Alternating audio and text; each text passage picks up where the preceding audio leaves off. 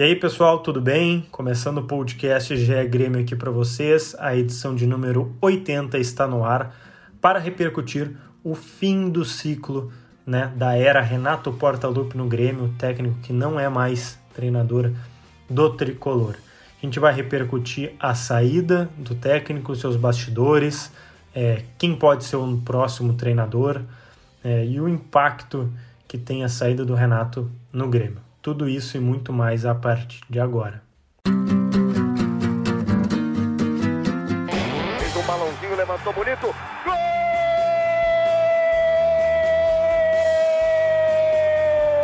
Uma grande jogada de Renato pela direita. Partiu Luan, dominou o lance, é bom, o lance é bom, o lance é bom, o lance é bom. Olha o gol, olha o gol, olha o gol. Golaço do Grêmio. Para Everton, chegou, fez a finta, outra boa jogada, cruzamento. Olha a chance, olha o gol, olha o gol, olha o gol, olha o gol, olha o gol. Gol do Grêmio! E aí, pessoal, tudo bem com vocês? É, creio que se você é gremista, talvez uma parte esteja triste, a outra talvez já queria que isso acontecesse, mas estamos aqui para falar do fim da era Renato no Grêmio. Eu sou Lucas Bubbles, repórter do GE. Globo, e estou aqui na companhia do meu colega também de reportagem, o Eduardo Moura. Como é que tu tá, Dado? Tudo certo por aí? Tudo bem? Uma saudação aí para nossa audiência. É um momento histórico, né, na, na longa e centenária e caminhada do Grêmio Futebol Porto Alegrense, certamente porque é o maior ídolo do clube, deixando um dos maiores ciclos aí, né, quatro anos e sete meses no comando. Exatamente. É, para que o pessoal possa é, entender, é, até porque a gente, né, na quarta-feira, né, Eduardo Moura, era uma coisa, na quinta de manhã era outra, na quinta ao meio-dia era outra, quinta de tarde já mudou completamente, a gente não sabe nem o que vem aí na sexta-feira. Mas gravamos o podcast aqui no final é, da tarde, início da noite de quinta-feira, é, no dia em que o Grêmio é, anunciou que o técnico Renato Portaluppi não faz mais parte do comando do Grêmio. É, o Dado agora vai trazer alguns detalhes aí é, de como ocorreu essa saída. É, eu também vou entrar no debate aqui nós dois e você, torcedor ou torcedora, vai ficar bem informado ou informada, né? Com essa saída do Renato que, convenhamos, né, Dado, já estava é, se desenhando, principalmente nesse ano de 2021. Yeah. Se puder contar para a gente aí, Dado, como é que surge a turbulência. Uh, vamos lá, porque digamos que não é de agora, né?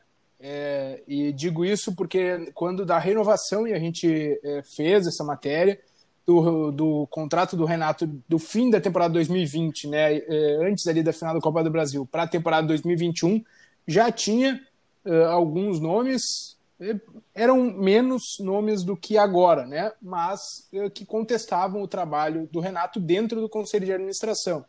E a gente eh, tem o Cláudio Oderich talvez como expoente disso, né, de entendendo ali que o, o fim de ciclo estava eh, é, acontecendo já naquele momento. E o Oderich, logo depois da eliminação, de novo se manifestou é, nesse caminho, né, ainda na madrugada de quinta-feira. Né? Então as coisas vêm acontecendo, né, Lucas, se desenrolando desde o apito final né, do Patrício Lustô, é, a eliminação do Grêmio na Libertadores, Desde ali já vem as coisas aumentando, a pressão aumentando, uh, vices que antes estavam é, do lado dos votos é, para permanência do Renato mudando de lado, né? Porque a gente fazia uma divisão ali mais ou menos dos nomes que a gente sabia que apoiavam a sequência do Renato e nomes que ou uh, estavam, digamos assim, no meio termo ou estavam contra a sequência, né? E, e, alguns mudaram de, de lado nesse início de 2021, e aí falo de temporada, né, não de ano, mas no início da temporada 2021. Então, a partir dali, a gente via né, essa bola de neve tomando corpo, né, Lucas? Porque a gente via que às vezes as coisas não parecem é, que vão acontecer, mas tem que ficar de olho, tem que saber que a possibilidade deixa, está ali. Deixa eu só citar, acho que tem, para mim, tem talvez dois, três pontos importantes em tudo que tu falou, que eu queria só ressaltar. É, primeiro, é, eu, eu, cito aqui que essa turbulência começa. Vocês, bom, torcedor aqui pode escolher a, a, a turbulência que quiser, mas eu acho que essa turbulência para a saída do Renato ganha corpo é, dias, semanas antes da final da Copa do Brasil, quando começa é, a se tratar mais fortemente da renovação dele. Tem o interesse do Galo, é, no fim ele acaba renovando com o Grêmio, e aquele discurso, aquele vídeo, na verdade, né, do presidente Romildo do lado do Renato, é, falando que as coisas mudariam ali, como uso dos jovens, algumas políticas internas mudariam. Depois a gente começou a saber que teria reformulação no elenco. É, o presidente Romildo e o Renato garantindo que seria um Grêmio diferente no jogo de volta, né? Contra o Palmeiras lá em São Paulo. E tu estava lá presente em loco, viu que não teve lá tanta diferença né, do que o Grêmio vinha apresentando na última temporada. E depois, é, eu acho que também tem essa questão é, de reforços, é, de tu querer reforços de peso, mas tu contar que tu, estará na, que tu estará na fase de grupos da Libertadores, né? Do tipo, ó, vou pensar nos meus reforços de peso para o meio do ano, né? Porque aí eu vou estar na fase de grupos, só que esqueceu de planejar. Para mim, assim, a sensação é que faltou um planejamento mais rigoroso nesse início de temporada, né? Porque é. a gente viu que, eu não sei, eu senti um pouco dessa falta, assim o tipo David Braz e Vitor Ferraz a gente sabe que não estão nos planos, mas estão jogando assim. Não sei, eu, eu senti um pouquinho disso assim, sabe, dessa. É, foi o, dessa, foi o suficiente, né, para ganhar do Ayacucho, é, mas ali pro Del Valle ficou, é, eu acho que assim ficou justo, tá?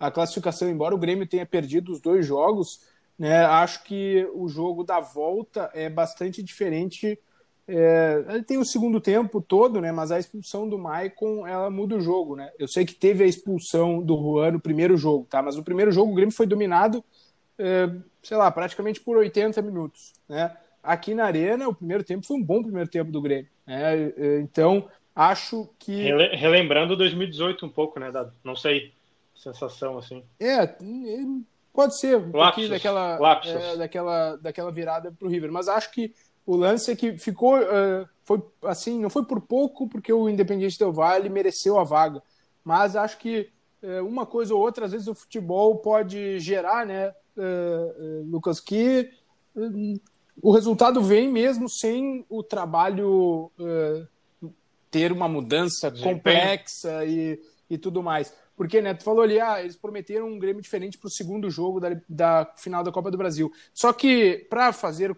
para ter resultados diferentes, tu precisa mudar os processos, né?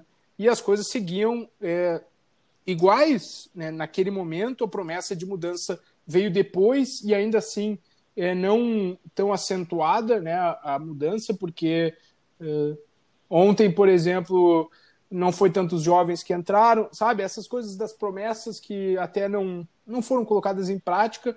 Então, acho que talvez aí tenha também relação com isso, né? Com o entendimento de que, ó, vamos. Até do Conselho de Administração falando, ó, vai, vamos mudar, vamos mudar os processos internos, então, para esse 2021. E aí tem um mês que mudou pouquíssima coisa, né, do 2021. Aí ligam uma, uma luz, ó, não, assim não serve para gente né? E obviamente que uh, veio a eliminação, que compromete em termos de receita bastante, né, para o ano, porque a queda só de fase de grupos aí é de eh, 12 milhões de reais, né, que o Grêmio deixa de arrecadar. É a diferença entre o que arrecada na fase de grupos da Copa Sul-Americana e da Libertadores. Então é, é fora fluxo de caixa, né, Lucas? Porque é, jogando toda hora, tu tem toda hora entrando um milhão de dólares ali da Comebol. E agora entra 300 mil dólares apenas né, por jogo em casa. Então são de pequenas diferenças. Mas acho que o que pesou mesmo né, é a, a linha do tempo do trabalho né, do, do técnico. Eu falava. É, é, é, o que eu ia te perguntar, é, os motivos que tu acha. Por que, que ocorreu essa queda assim? Na tua análise? Eu é, conseguisse traçar motivos. Eu falar, é, eu, em outros podcasts eu falava, né, que eu defendia a continuidade do Renato pelo momento, né, justamente porque o Grêmio tinha pela frente uma pré-Libertadores. Agora já não tem mais a principal competição do continente pela frente.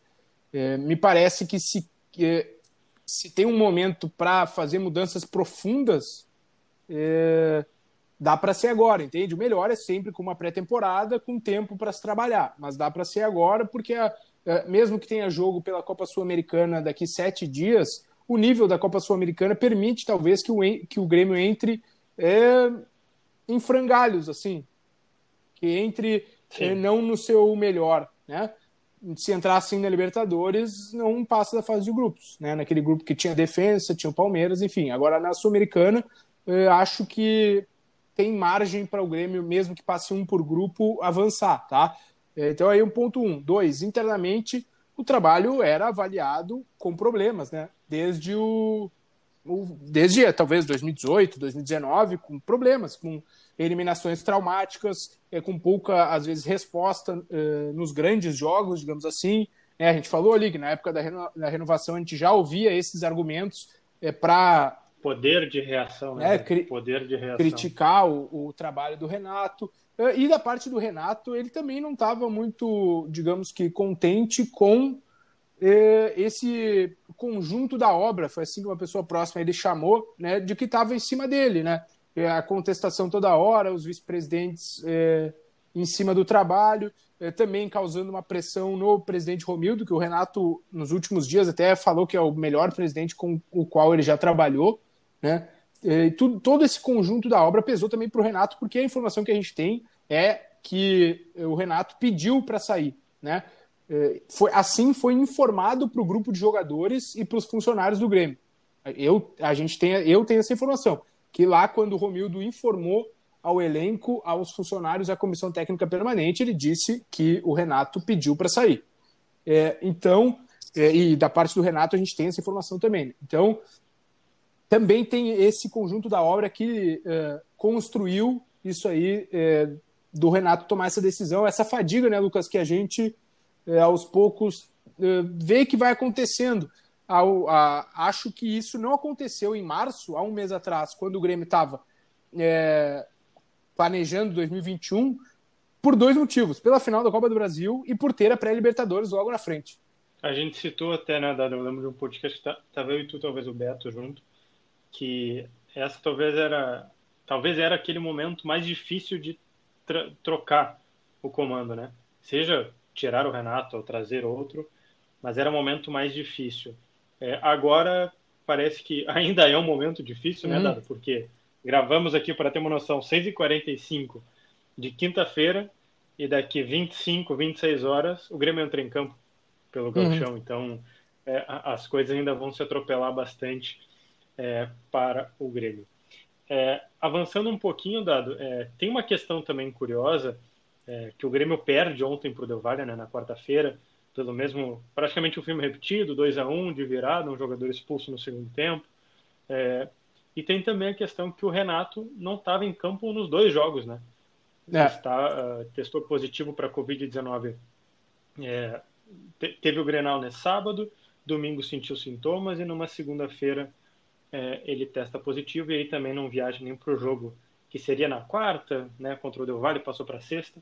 Desde lá vem tendo esse problema. Então o Renato segue num, num hotel aqui em Porto Alegre, é, né, não, não, conseguiu trabalhar, ou seja, sequer teve contato presencial com, com, com o elenco, com o presidente, né? Ainda segue isolado.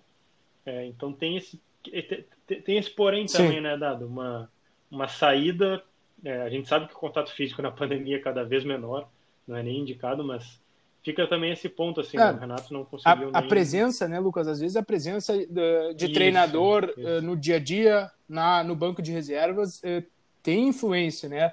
Vamos lembrar, e aí fazendo um paralelo, assim, o Abel Braga, quando ficou fora do, do banco de reservas do Inter no Campeonato Brasileiro, o Inter foi muito mal, né?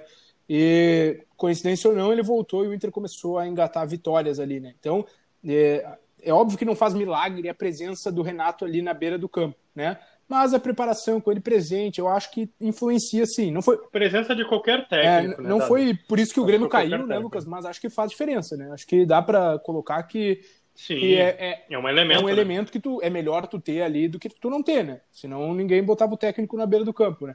É, e a gente, a gente sabe aí que o Renato também é, ele tá bem da Covid, mas ele tem dificuldade para falar muito, muito tempo e aí começa a tossir muito, tem tá com dor de garganta, né, com a garganta arranhada. Então isso também tem. Ficou com um pouco de sequela. É, né? tá, tá aí com sintomas ainda eh, leves, mas tem sintomas, sabe? Incomoda ainda um pouco é, uhum. a, a, questão da Covid. Mas, pelo que o empresário Gerson Oldenburg passou, ele está bem, não teve nenhum problema de, de intercorrência aí por conta da Covid. Né? E é um, é, não, é um momento é, difícil, eu acho, para o próximo também, né, Lucas? Eu sei que a gente vai falar sobre o próximo depois, mas só para colocar que uhum. acho que o Grêmio precisa se organizar antes né, de, de fechar aí um novo treinador. Passando um pouquinho, Dado, é, para os nossos assuntos, é, foi uma das primeiras vezes, eu acho, Dado, que teve é, oposições ao Romildo. É, eu acho que, acho que pela primeira vez é, começa a se tornar um processo de oposição dentro do Grêmio. Uhum. O Romildo que conseguiu, acho que por ali 2016, 2017, acho que praticamente unificar os movimentos do Grêmio, né? É, não em prol do Romildo, mas que houvesse uma conjunção de todos os movimentos políticos, começa a haver quebras, é, e, e, não aqui no sentido pejorativo, né? Mas no pensar diferente, né? De não acatar todas as decisões.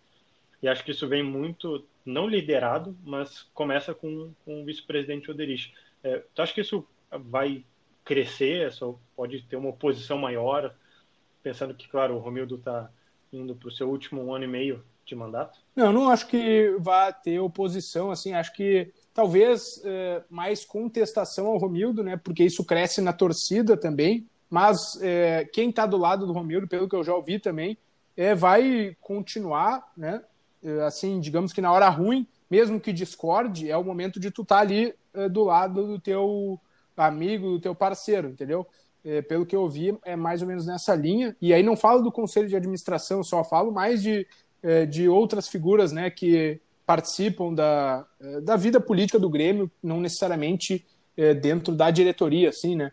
Mas é claro que os, os últimos, talvez esses quatro meses e grande, alguma parte de 2020, aumentaram essa discordância né, ao Romildo. Antes ele tinha uma aprovação é, muito maciça e isso está caindo. E também tem coisas que não dá para entender, né? Torcedor pegar telefone do Romildo, mandar mensagem, ficar ligando, mandando áudio, cobrando. Ai, não limite. tem porquê isso. Não tem porquê o presidente Romildo mudou de número, desativou o número que ele tinha desde lá 2015. Óbvio que o número vinha de antes, mas desde 2015, quando ele começou a nos atender, a imprensa era o mesmo número. E ele mudou agora, desativou esse número por por causa desses movimentos de torcedores mandando mensagem, cobrando, xingando, ligando e gravando para depois botar nas redes sociais. Então, é, particularmente, acho uma, um péssimo movimento assim esse é, de ficar cobrando dirigente no WhatsApp, né? É, mesmo que a torcida seja o maior bem do clube, acho que esse tipo de, é, de atitude não ajuda o contexto. Passa do limite. É, não, passa. não ajuda, acho desrespeitoso, assim, tá? Claro que a torcida Sim. tem, é, digamos que, todo o direito do mundo de cobrar né, trabalho, cobrar desempenho, cobrar qualquer coisa, né? A torcida é o fim do clube. Mas é, acho que é desrespeitoso, sinceramente. Se imagina para o presidente do clube, que é uma pessoa normal, né? É uma pessoa pública, mas é uma pessoa normal, receber, sei lá, 100, 200, 300 ligações por dia cobrando, falando de reforços, é, não, não vejo não vejo de bom tom. É que nem. E até com, com xingamento. É, e aí até os que passam realmente do limite do respeito, né? Eu estou falando aqui ainda de gente que respeita, né? Que quer debater, que quer. Mas é, não, não, é, o, não é o fórum, né? É, o, é que nem a blogueira que está circulando aí. É de bom tom? Não é de bom tom. Quem não pegou, quem não pegou, o Dado vai fazer um vídeo vai, e vai explicar o meme. É, pulando, Dado, para um próximo assunto também. É, a era acaba do Renato, é, consegue imaginar o impacto desse fim? Tem um impacto gigantesco, é. gigantesco. Como é que tu consegue analisar? Porque assim, assim, porque números, acho que não, a gente pode aqui ficar repetindo números e números que o Renato conseguiu bater não sei quantos recordes, mas qual é o impacto disso ah, aí, eu... talvez não com o time jogando, né, em alto nível, assim, digo, 100% do que a gente já viu, mas tem um Primeiro, impacto, assim, né? é, resultado, né, podem achar faz é, dois anos, três anos que o Grêmio é, não desempenha e não. Mas olha só, vamos pegar 2016, campeão da Copa do Brasil, tá? Ficou ali em oitavo ou nono no Campeonato Brasileiro, mas ele teve poucos jogos. Aí 2017, campeão da Libertadores, quarto lugar do Brasileiro e semifinal da Copa do Brasil. 18, campeão da Recopa, campeão gaúcho, semifinal da Libertadores, aquele contexto do River todo, quarto do Brasileirão, quarta de final da Copa do Brasil. 2019, bicampeão gaúcho, semifinal da Libertadores, ok, aqui um baque tremendo, né? Aquela eliminação para o Flamengo, 5 a 0 é, um, vergonhosa. E depois semifinal da Copa do Brasil também, uma eliminação ruim para o Grêmio, né? porque ali estava com a vaga na mão, mas enfim, chegou na semifinal, quarto no Campeonato Brasileiro. 2020, é, título gaúcho de novo, tricampeonato, quartas da Libertadores, finalista da Copa do Brasil e sexto no Campeonato Brasileiro. Eu acho, me parece que os resultados são muito bons, tá? É, ah, o Renato, isso, aquilo. Sim, ó, tem falhas no trabalho, é, isso tem em todo lugar. O Grêmio vinha, sim, caindo de rendimento nos últimos anos, vinha dependendo, às vezes, de lampejos individuais, mas competição. O Grêmio estava competindo em todas. O Romildo até é, faz uma menção a isso no pronunciamento é, do Grêmio. E o impacto, Lucas, né, ao que tu me perguntou, é muito maior do que essa uhum. mentalidade vencedora. E isso já é um grande impacto, tá? Tirar um cara que tem uma mentalidade é, muito forte de ganhar, ganhar, ganhar dentro, de dentro do vestiário. Né? Figura do ídolo, tudo isso impacta. Mas é, me parece que os processos todos é, do Grêmio estavam no Renato. Tá? E é, isso é passível de crítica? É, óbvio que é. Né? Tu depender do treinador para muita coisa, para não sei se para tudo, mas para muita coisa, tá? É, só que ao mesmo tempo, agora é, tu vai depender de outras cabeças que são é, de fora do futebol, né? E aí ou tem que contratar um diretor executivo de dentro do futebol, de mercado, né? porque o que eu quero dizer com isso é que o Renato é do ramo, é, com todo respeito aos dirigentes do Grêmio, né? Só quero, não quero ser desrespeitoso, mas o Renato está uhum, no futebol desde claro. 1980, antes até. Né? E isso pesa, isso pesa, conhecer uh, futebol, saber de futebol, tá? E agora tem que ver é, é, o, impacto, o impacto, né, como a gente está falando, eu me parece grande de tirar o cara que tomava as decisões, que caminhava o clube, né? Acho que o, a, o presidente Romildo vai ter que ser mais presente. E o que, que minimizaria esse impacto, Lucas? Eu acho que antes de treinador, o Grêmio ajustar ali o seu departamento de futebol, né? É, acho que definir vice-futebol é, um executivo, diretores e depois o próximo passo técnico define hierarquia, né? E a hierarquia do Grêmio, a gente sabia, é, não é, é, como é que é o nome daquilo? É, segredo para ninguém que a hierarquia do Grêmio era Renato e Romildo, né? Tanto que várias vezes o, o Lado é, a lado. O, né? o, o, presidente, o presidente citava o Renato diretamente e assumia o, o como vice-futebol por isso, né? Porque tem essa relação direta. Inclusive agora, né? O vice-futebol do Grêmio é o Romildo. Então, é, vai se desenhar a hierarquia sim, né? Pelo que sei aqui, a ideia é essa: é definir o departamento antes de evoluir para a negociação é, do treinador, tá? E o treinador aí definir modelo, perfil, que, né? A gente já sabe alguns nomes, né, Lucas, que vamos avançar em alguns minutos. Fica por lá. aqui, o torcedor. É. Mas é, calma lá. Mas calma a ideia lá, não, não é organizar o departamento. Foi um pouco da fala do presidente, né, Lucas, ali, mas estou é, dizendo aqui o que eu ouvi de outras pessoas. Mas ali na fala do presidente ele uhum. fala, né? Ah, vamos é, organizar as nossas coisas para a partir de semana que vem já anunciar um nome, né? Então organizar ali o clube internamente mesmo, para depois é, ter essa negociação aí com uh, o novo treinador. Mas acho que isso é importante também para delimitar a hierarquia, né, Lucas? Delimitar ideia de futebol, delimitar quem uh, manda, quem toma decisões. Eu acho que isso é importante. E perdeu-se um cara uh, do futebol, sabe? Acho que falta o Grêmio agora, né, uma figura do futebol, assim. Quero dizer que esteja no mundo da bola aí, que saiba, que conheça de futebol, conheça de mercado, é, mesmo que todo mundo conteste o quanto o Renato é, olhava para outros mercados, né? É, conhecer o Ortiz, por exemplo, do Del Valle, antes dele vir aqui fazer dois gols no Grêmio, é, conhecer joias lá da Colômbia, de outros lugares, mas ele é do futebol, né? Ele pega o telefone liga para o Rafinha, sabe? Essas coisas. Fora de, de conhecer mesmo de, de bola, o cara ele era, era jogador, jogou muito, era treinador, foi campeão. Então, Essas coisas, é, na minha visão, pesam para um vestiário, sabe? E acho que isso, esse rumo é muito importante agora para o Grêmio conseguir se manter é, bem lá em cima competindo. Eu acho também, Dado, que aí é, falta talvez uma, ou já há, né, uma autocrítica ao Grêmio, e aqui a minha crítica é que faltou planejar esses comandos, né? É, é, claro que o Renato tem todo esse poder de liderança, ele tem coisas talvez muito mais positivas que negativas em questões de comando mesmo, né, uhum. de clube, é, além do campo do que a gente está falando especificamente. Mas acho que faltou também o Grêmio pensar que, beleza, agora vamos regredir, vamos tentar organizar a casa, sabe? É, eu acho que é, é, essa, esses acúmulos de funções do CEO Carlos Amodeu, é, do presidente Romildo, é, acabou, digamos assim, desestabilizando a balança, sabe? Porque agora vai ter que, digamos, reorganizar a casa, por assim dizer, né?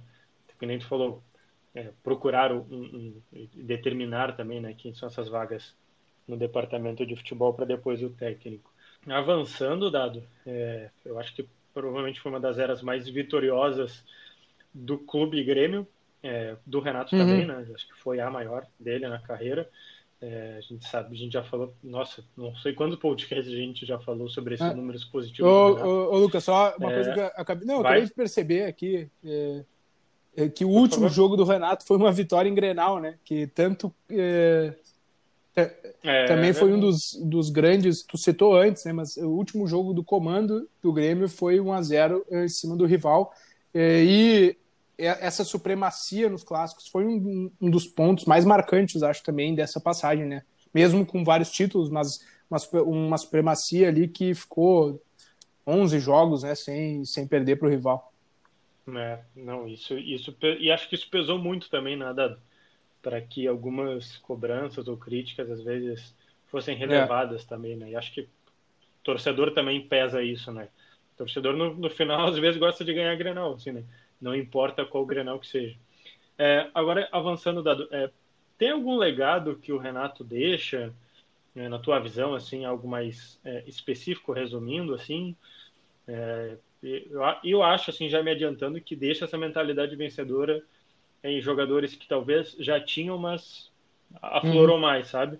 Potencializou essa mentalidade é, vencedora de alguns jogadores. É, e também depois eu vou te deixar outro ponto, né? Porque há muitas contratações desde que o Renato chega.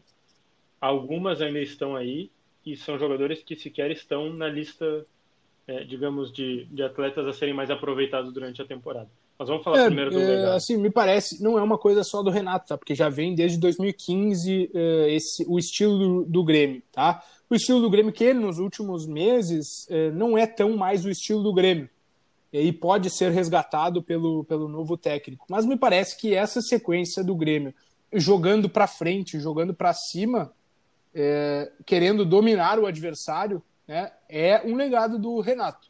É claro que começou lá com o Roger, não estou desmerecendo isso, mas atingiu seu ápice com o Renato. Né? Ah, o último ano não foi bom, as mecânicas não estão boas, é, né? O Grêmio não consegue dominar o adversário, criar, é, manipular a marcação adversária, criar espaços. Concordo com tudo isso. Precisa ser ajustado, mais bem organizado. Mas eu acho que pegando, olhando assim de, de cima, sabe, um macro desses quase cinco anos, eu vejo isso como um legado. O time tem, é, tem uma, assim, uma ideia né, de como é, jogar. Ah, pode ser mais melhor executada? Né? Pode ser mais bem organizada? É, pode, evidentemente que pode. Né? O trabalho, talvez com outro estilo de treinador, é, evolua mais ainda. Né? O Renato é, aquela, é mais empírico, dá muita liberdade para o jogador, né? como a gente viu no, é, no meme, né, o Lucas, desse jogo da, da, da eliminação aí, o PP entrando ali, falando com o Ferreira para trocar. É, tem muita gente que acha isso e, e divulga isso de forma pejorativa. Mas no Grêmio, eh, o jogador tem liberdade. E acho que isso é uma tônica que o futebol brasileiro precisa ter. O jogador tem que ter liberdade. O nosso futebol sempre foi assim. Tá? É claro que ah, tem que ter organização, o técnico tem que querer que tu jogue lá e cá, tudo bem. Mas se o jogador não puder inverter de lado, dois pontas não puderem inverter o lado é, por gosto, ora, qual o problema do PP entrar pela esquerda e depois mudar com o Ferreira? Eu, sinceramente, não vejo e entendo aí as, as críticas a isso, mas eu uh, não, não vejo assim. Eu vejo que o jogador pode ter a, a liberdade de entrar Ferreira, não, eu vou para a direita lá, quero pegar aquele lateral, tá? PP fica na esquerda. Enfim, né? Só colocando um ponto aí, eu acho que uhum, esse legado claro. também é de um. É, talvez esse elenco não tão mais, mas um elenco às vezes autossuficiente, tá? sabe? Um elenco que é participativo das decisões é, da comissão técnica. O Renato sempre tinha a palavra final, mas consultava jogadores, conversava, trocava ideias sobre as situações. Ele era sempre aberto.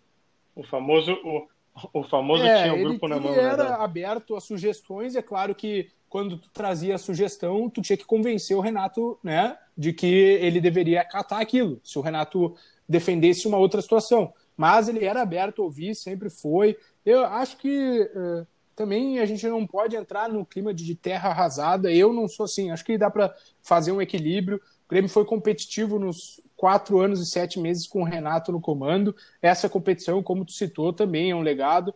E acho que a ideia, a ideia estava mal executada, tá? Nos últimos anos, 2020, talvez 19 já. Mas a ideia, eu acho que é um legado de que o Grêmio não precisa é, jogar para trás, sabe? Aquele Grêmio. Claro que todo, todo clube tem que competir, raça, botar vontade, né? Como a gente fala. Mas dominar o adversário, ficar com a bola, é, é uma ideia desse Grêmio que vem, repito, desde o Roger, mas que o Renato colocou é, no ápice, né? nesse, nesse momento histórico do clube. É, agora, partindo por outro ponto é, é, mais negativo, por assim dizer, dado, é que houveram muitas contratações, né?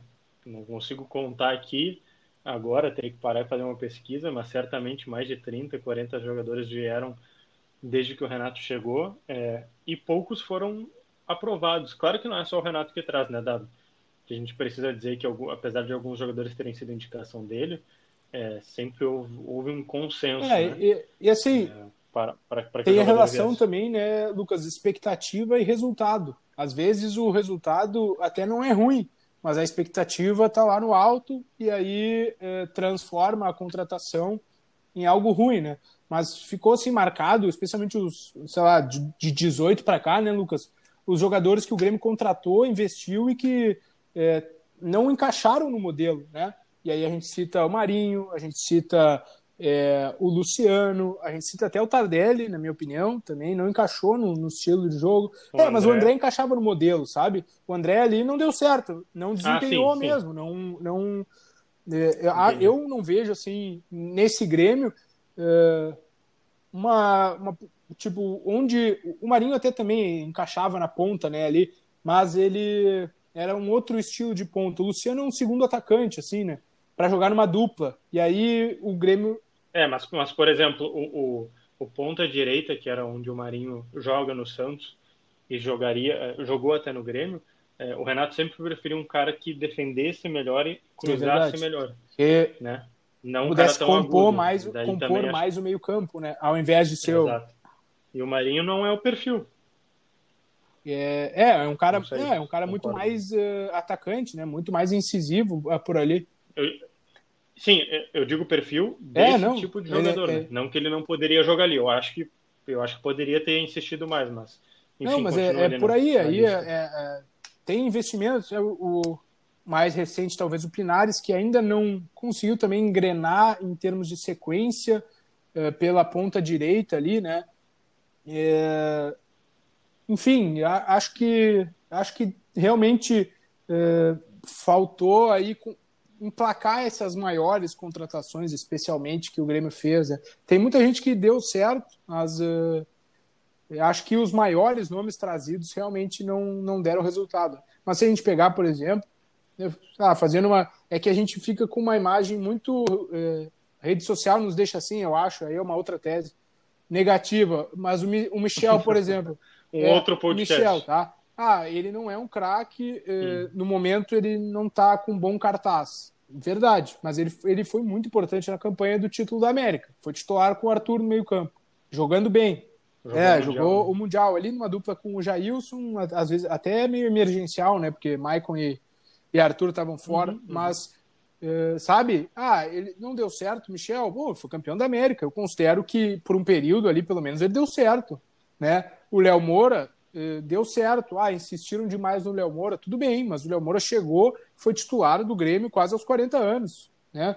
Uh, Cortez deu certo, embora agora ele não esteja numa fase boa. Então, eu, eu a gente está muito longe já da parte boa, sabe?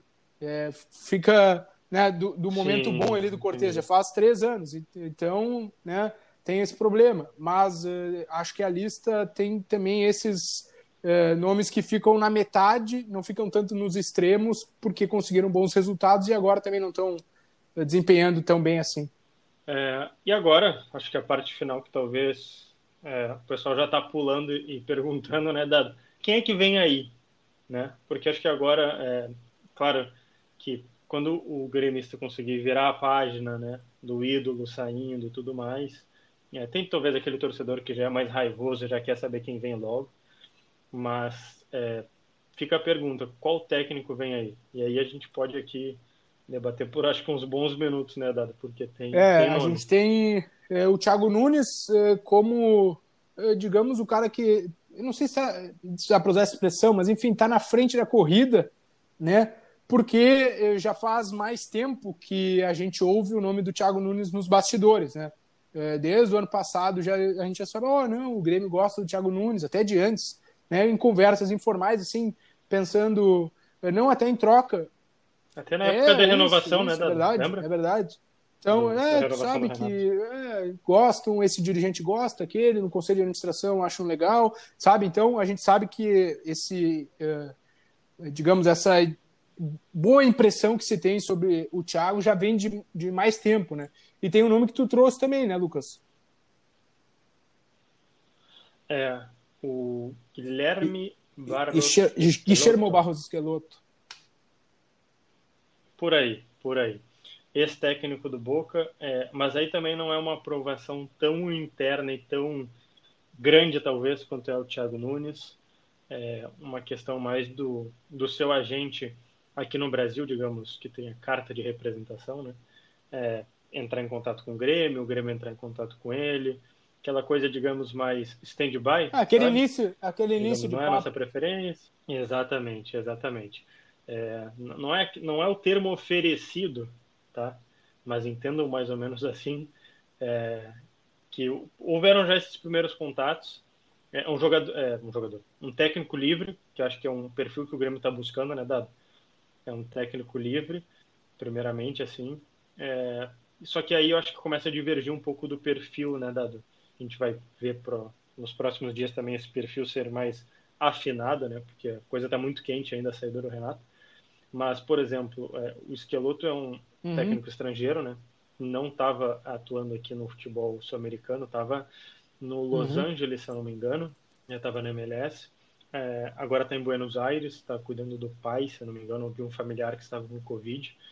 É, então está mais na família, não está tão atividade, acho como o Thiago, acho que está mais fresco, né? Por assim dizer. É, agora, são dois campeões da é. Sul-Americana, Dado. Acho que são dois técnicos, talvez não tão experientes quanto o Renato, mas são dois caras que nos últimos anos têm títulos, é, têm, têm seus trabalhos. A gente pode avaliar quais são os defeitos de um ou de outro, mas acho, acho, que seriam boas apostas, tá? Eu só acho que tem um pouquinho de divergência nos estilos. Acho que o Esqueloto é um pouco mais reativo do que o Thiago, não sei, uma impressão mais inicial. É, e daí a gente pode entrar, talvez, lá em salário, uhum. contrato, mas acho que não é o momento ainda. Mas acho é. que são os dois primeiros nomes, né? Lembrando também, tu trouxe ali do Thiago. O Thiago é, é verdade, o Thiago, inclusive, já trabalhou com o. É, ele trabalhou com o GPR ali, Jean, com o Darlan, Darlan, talvez com o Patrick. Eu não me lembro agora, mas tem uma foto né, icônica ali do GPR eh, com ele. Dá para buscar aqui comemorando o título eh, do Gauchão Sub-15, se não estou enganado. Eh, o Jean-Pierre tinha o lateral esquerdo Iago também, aquele, tem aqui o Jean, Vamos ver. Acho que o Tilica tá na foto, se não estou enganado aqui. Pelo menos parece o Tilica. Caio, se eu não me engano, também. Caio, que era do esporte, o Paraná. É, mas é, É, Acho que... mas, mas, é um, mas é um cara de casa. Sim, já, já conhece assim, o, né, o contexto, que... né? Assim, ele já, já passou pelo clube, é, é, gaúcho, então é, tem informações, né? Já trabalhou com um, já trabalhou com outro, conhece, fala, né? E isso também às vezes é, ajuda em termos de adaptar mais rápido, né? Ele certamente se adaptaria mais rápido. É, me parece que sim. É, embora Por a gente exemplo, sabe que o, né? o Esqueloto aí tenha vontade de trabalhar no futebol brasileiro, né? Mas uh, me parece que uh, o Thiago Nunes já uh, não, não é que não dá para apostar em um estrangeiro, né? Mas acho que ele conhece o, o, o contexto mais detalhadamente, digamos assim, que o Esqueloto. Né? Sim, sim.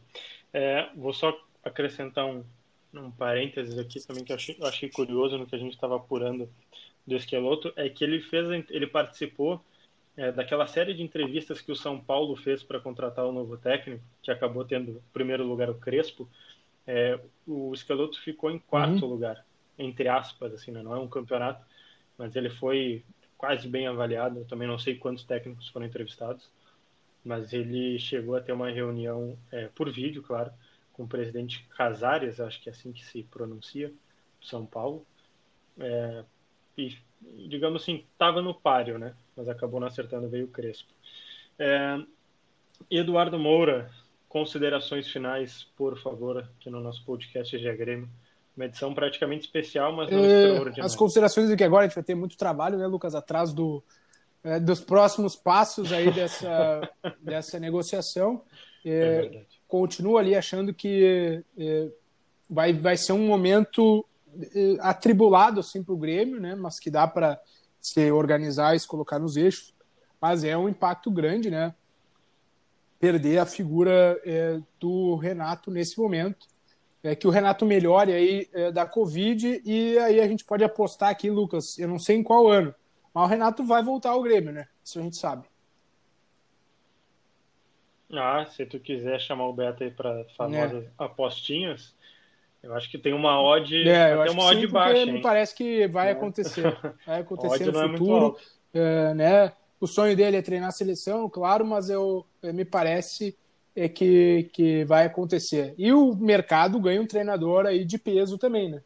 Exatamente, exatamente. Não sei nem se tem muitos clubes brasileiros procurando técnico, né? É, não lembro de algum clube que esteja sem técnico, oficialmente esteja só com algum auxiliar, mas ganha, ganha o mercado do futebol brasileiro. É, Eduardo Moura, então agora a gente parte aí para dias de cobertura de Grêmio com comando do quem vai comandar ah, o Grêmio Thiago agora? Gomes, né? Já que os Thiago Gomes, que era do é. time uh, de transição, né? Antes sub-23, agora sub-21, vai ser o técnico do Grêmio contra o Caxias uhum. e contra o Novo Hamburgo no fim de semana. Já vai dar para ver se o Grêmio deve manter o padrão, deve, né, dado? É, é, um esquema é a ideia do Thiago também, né? né? Exatamente o trabalho dele pelo menos vai nesse caminho. Né? É, então, então não vai mudar muito.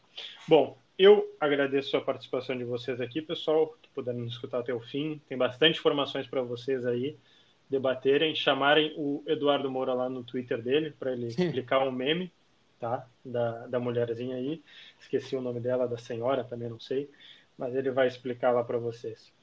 É, bom, vocês podem procurar todas as notícias aí do Renato, do novo técnico, dos jogos aí contra Caxias e Novo Hamburgo lá em ge.globo barra Grêmio. E os podcasts vocês podem ver em ge.globo barra Grêmio ou só dar um, uma busca ali no seu aplicativo aí de preferência, Spotify, Google Podcasts, por GE Grêmio.